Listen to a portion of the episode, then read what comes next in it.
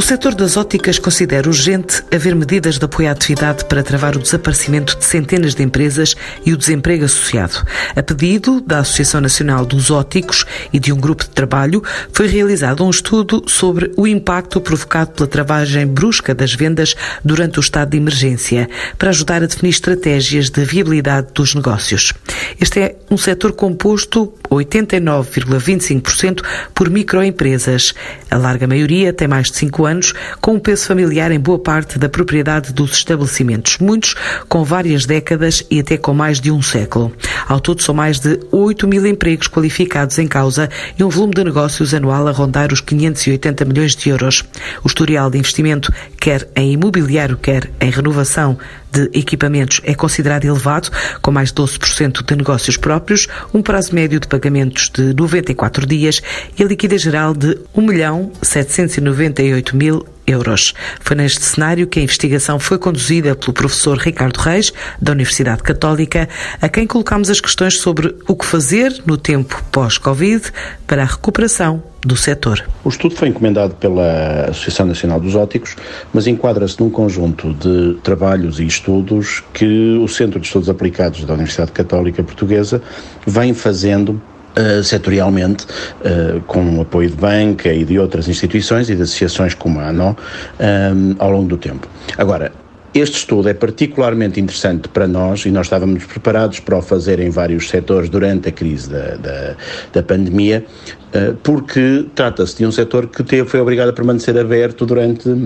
eh, durante o período de confinamento das pessoas e não pôde, da mesma maneira como puderam outros setores, fechar as portas e recorrer a um conjunto de outros mecanismos. Nesse sentido, o setor dos óticos acaba por funcionar um pouco como o canário que ficou na mina enquanto a mina esteve hum, Uh, fechada. E, portanto, permite-nos inferir um conjunto de comportamentos da economia uh, durante aquele mesmo uh, período em que, em que, permaneceu mais ou menos fechada e com uma atividade residual, ao contrário do que aconteceu com outros setores que se mantiveram abertos, mas com atividade alterada em relação ao normal, por exemplo, as farmácias que tiveram abertas, mas funcionando de forma distinta do que aquilo que funcionavam antes e, portanto, também com penalizações de alguma maneira o setor dos óticos foi obrigado a manter-se aberto, simulando uma atividade mais ou menos normal. Mas qual foi o impacto da pandemia no setor? Em especial eh, o período em que vigorou o estado de emergência, como é que sobreviveu? Uh, nesse sentido, nós conseguimos uh, medir o impacto da pandemia durante o período em que vigorou o estado de emergência num setor que foi obrigado então a manter-se a manter-se aberto, simulando a tal normalidade, mas debatendo-se com uma procura absolutamente residual, ou se quiser fossilizada, quer dizer, um, aquilo que tivemos durante este período foi o recurso aos óticos por pessoas que precisavam de ajustamento nos seus óculos, nas suas lentes, etc. Um, sobretudo uh, profissionais que foram obrigados também eles a manter-se no ativo, como por exemplo profissionais de saúde, os bombeiros, os pessoal de segurança, que foi sempre assistido nas suas necessidades de saúde visual uh, através dos, uh, dos óticos, mas de facto a população em geral deixou de, de, proceder às suas compras normais e portanto tivemos quebras de faturação na ordem dos 90, 95 25% uh, em alguns casos, outros casos acabaram mesmo por ser obrigados a a encerrar alguns dos estabelecimentos e, no geral, em média, a quebra de faturação nos meses, nos períodos da, analisados, que são os períodos que vão até meados de abril, uh, portanto, do início da da, da, do, do, do, período de emergência até uh, meados ou finais de, uh, de abril, uh, estamos a falar de perdas na ordem dos 70%. Perdas essas que refletem também um comportamento típico desta indústria ou deste setor, que é um desfazamento no tempo. Portanto, o verdadeiro impacto do confinamento ou de qualquer evento que aconteça neste setor começa-se a sentir imediatamente, mas só se começa a sentir verdadeiramente com o seu impacto total ao fim de 45, 60 dias. Uh, e, portanto, estes 70% de média do setor acabam por ser um valor algo otimista para aquilo que verdadeiramente aconteceu, que foi, na maior parte dos casos, um desaparecimento da atividade de vendas deste setor. Sobreviveu aproveitando um lastro de uh, capital e de tesouraria uh, que o setor uh, acaba por em média ter para 60 dias e portanto vai-se aguentando enquanto durarem esses, esses 60 dias. O desconfinamento começa, coincide exatamente com este período dos 60 dias e portanto as empresas foram gastando aquele, aquela almofada que tinham em média e, portanto, uh, uh, foram exaurindo aquelas disponibilidades que, que iam tendo. Sobreviveu com muitas dificuldades e, portanto, agora está numa situação à saída do, do, do, do, confinamento, numa situação em que precisa de remontar esta almofada e precisa de reganhar uma atividade, restabelecer os seus padrões normais. E que medidas urgentes são necessárias para avançar então para a sobrevivência das 1.511 empresas, mais de 8 mil postos de trabalho qualificados, tendo em conta que também o inquérito realizado, que revela que a maioria recorreu às linhas de emergência? Eu diria que o mais urgente para a sobrevivência destas empresas neste setor é eh, recolocar a sua procura em níveis uh, normais, ou mais próximos possíveis do, do normal. Um, se as pessoas voltarem a ir ao ótico, voltarem a, a procurar os serviços dos, eh, dos oculistas, da, das, das, lojas que estão em quase todos os bairros e em quase todas as, eh, as vilas e deste país uh, para os apoiarem nos serviços de, de saúde visual,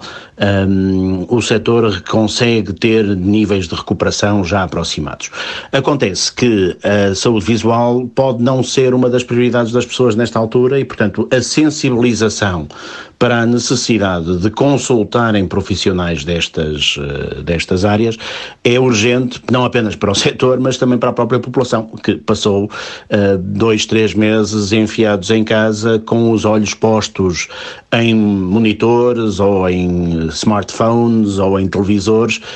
um, dando cabo da vista uh, ao longo deste, deste, destes dois ou três meses. E, portanto, uh, eu costumo dar o exemplo do, dos, dos barbeiros ou dos cabeleireiros, em que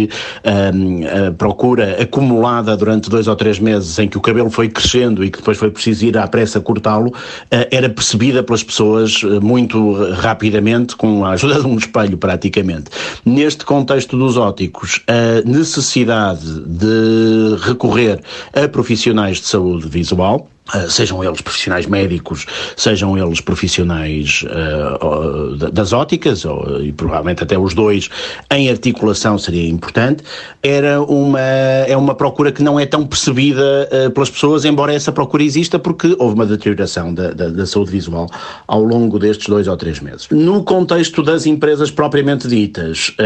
é urgente melhorar-lhes a, a, a, tesouraria, recolocar a tal almofada de que falava antes. Um, no sentido de que elas possam uh, restabelecer os níveis de desempenho que tinham antes. E estamos a falar de um setor eminentemente de muito pequenas empresas, mas um setor que ao longo do tempo não tem parado de investir. E, portanto, é um setor com uma razoável importância, uh, no sentido em que se vai mantendo atualizado. E, portanto, nós temos os, os óticos, por exemplo, nas estatísticas que, que fizemos dá-nos uma ideia de que este setor, a cada seis anos, renova o seu parque de equipamento,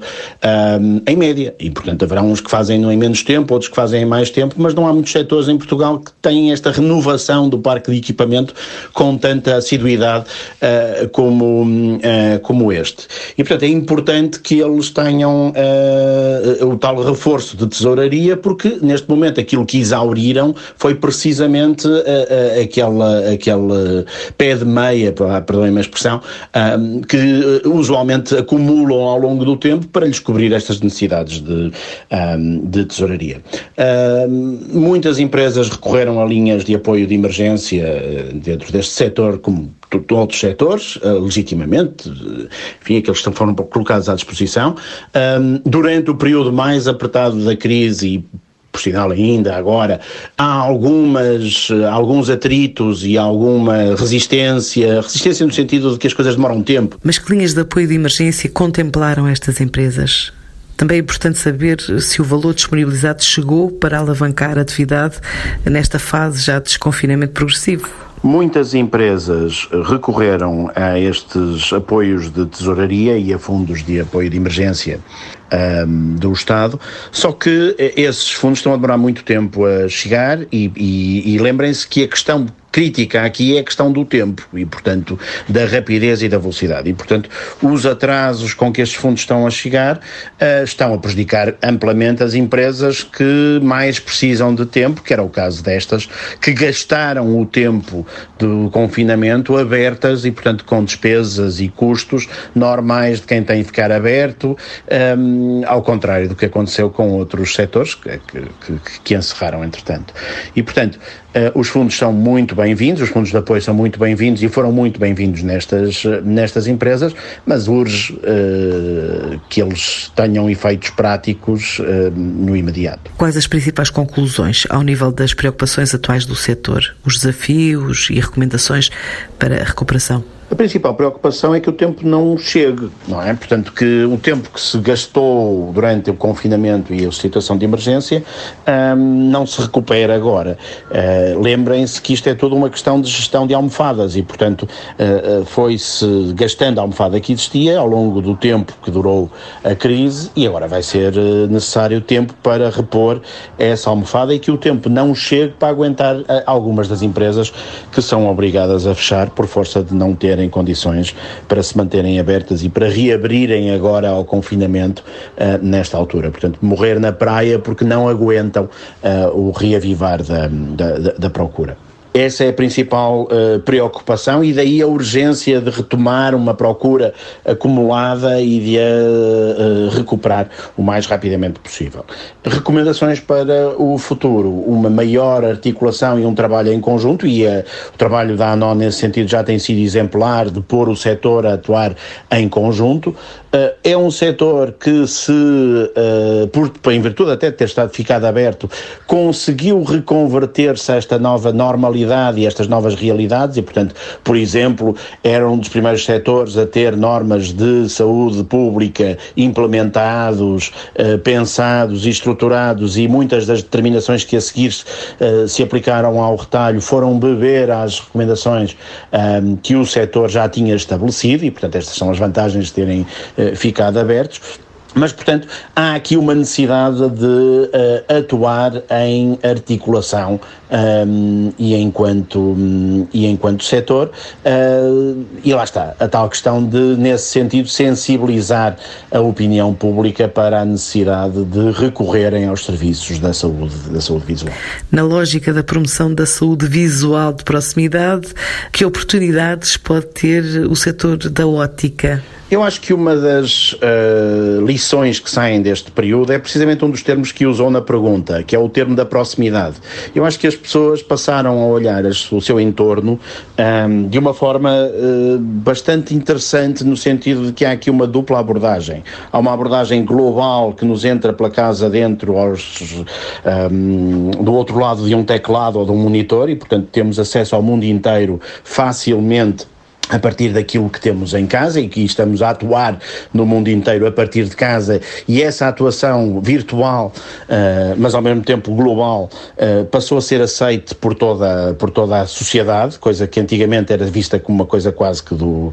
do futuro ou impossível ou pouco prática e agora percebeu-se que afinal era mais prática e que o mundo está muito mais próximo, mas por outro lado, e portanto aqui também a noção de proximidade ao mundo, mas por outro lado também descobrimos o bairro descobrimos a rua, descobrimos o espaço mais, uh, mais próximo de nossa casa. E essa descoberta faz com que algumas instituições uh, de proximidade, como usou na, sua, na, no, na questão que coloca, uh, ganhem outra relevância. A mercearia de bairro, o supermercado de bairro, o, a farmácia de bairro, o quiosque da tabacaria, o próprio café que conseguiu, de alguma maneira, manter-se aberto, servindo refeições e durante, durante o período da pandemia e o, e o ótico, que se, mantive, que se manteve também ele aberto durante este período. Estas novas uh, polos de centralidade em proximidade uh, são novas geografias que estamos a descobrir. Um, descobrimos o jardim para onde passeamos e onde os cães foram levados a passear, muitas vezes ao exagero, um, para a felicidade dos animais e dos donos, um, mas tudo isso são novas realidades e novas proximidades e, portanto, esta noção de que temos no fundo da nossa rua uh, um ótico muito bem preparado, com o estado da arte do equipamento, uh, pronto para nos receber e para nos atender uh, na, nesta perspectiva das necessidades que temos da saúde visual acabam por ter uma importância bastante grande e, e, e revela-se uma, uma oportunidade de, do, do, do recentrar da atividade um, do ótico na comunidade, uh, numa perspectiva que, uh, lá está, o ter mantido a luz acesa durante aquela longa noite de, de, de, confinamento acaba por chamar a atenção de que estavam lá e que estiveram lá durante este, durante este período. E, portanto, quando as pessoas tiverem necessidade de apoio em saúde visual, em articulação com uh, os profissionais médicos de, de, de, da, saúde, da saúde visual, um, uh, eh, o ótico está lá e está muito próximo, está no fundo da rua, está naquela uh, dimensão de proximidade que as pessoas redescobriram agora. E isso penso que é uma oportunidade, não apenas para os óticos, mas para todas estas novas, ou para todas estas organizações, instituições, empresas, lojas que sempre estiveram nas nossas, nas nossas ruas. Um, esta redescoberta da cidade é muito interessante e acho que é um ponto importante para ser pensado nos próximos tempos um, uh, ao longo da, da, da, sociedade, ao mesmo tempo que estamos a pensar a globalização na ponta dos dedos através do mundo digital. E para terminar, o que é que perspectiva no horizonte para o setor das óticas, tendo em conta o trabalho dos players, as necessidades necessidades do mercado e os próprios resultados deste estudo? Eu acho que a palavra crítica aqui é mesmo esta articulação, ou seja, e cada vez mais a sociedade vai ter que atuar desta forma mais articulada. Acho que percebemos isso. Acho que este período de confinamento e de emergência e de pandemia foi um exercício de engenharia social extraordinariamente interessante, em que, em que as pessoas atuaram de forma concertada, um, com objetivos sociais bem demarcados. Uh, e isso é novidade naquilo que nós tínhamos pensado de uma sociedade cada vez mais individualista e acabamos por, por operar com, com com, um sentido mais uh, articulado, por assim dizer. E isto nem sequer nos foi obrigado. Muitas das medidas que foram tomadas acabaram por ser tomadas antes da antes de, uh, de haver instruções ou ordens, e muitas vezes essas instruções até foram algo confusas, uh, e as pessoas foram tomando um rumo uh, por livre vontade, espontaneamente, se calhar um pouco com medo a mais, mas de alguma maneira com uma prudência que se recomenda que se tenha neste tipo de emergência.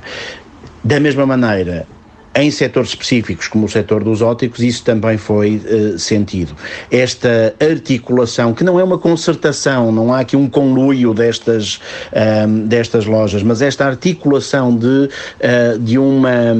de um setor que está ele mesmo com uma enorme capilaridade, bastante fragmentado, no sentido de serem muitas pequenas e microempresas, uh, atuando concertadamente em face de um problema que as afetou a todas ao mesmo tempo, o concertadamente é numa linha de ação mais ou menos uh, articulada, um, ehm, vem também chamar a atenção para a importância destas associações setoriais um, ehm, e de confederações destas, destas associações uh, setoriais. E, portanto, uh, temos que encontrar na sociedade mecanismos de conversa e articulação que nos permitam fazer frente a problemas que cada vez mais são uh, comuns a todos nós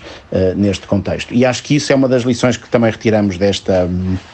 desta, uh, desta pandemia. E volto à primeira questão, que era a questão de porque é que o setor nos pareceu tão interessante pareceu-nos interessante porque era um setor, uh, como disse, fragmentado em centenas e centenas de microempresas, um, com alguns milhares de estabelecimentos pelo, pelo país, uh, espalhados por todo o país, com os tais 8 mil empregos altamente qualificados e que nos permite observar uma realidade de como é que um setor coletivamente vai responder a um problema que é comum a todos ao mesmo tempo. Essa lição julgo que nos ficou para o futuro e é uma boa lição para uh, usarmos como, como um mecanismo de aprendizagem para a sociedade como um todo. Fica então o retrato feito ao setor das óticas em Portugal pelo professor Ricardo Reis. De uma forma geral, esta área de atividade agrega mais de 1.500 empresas e assegura mais de 8 mil postos de trabalho.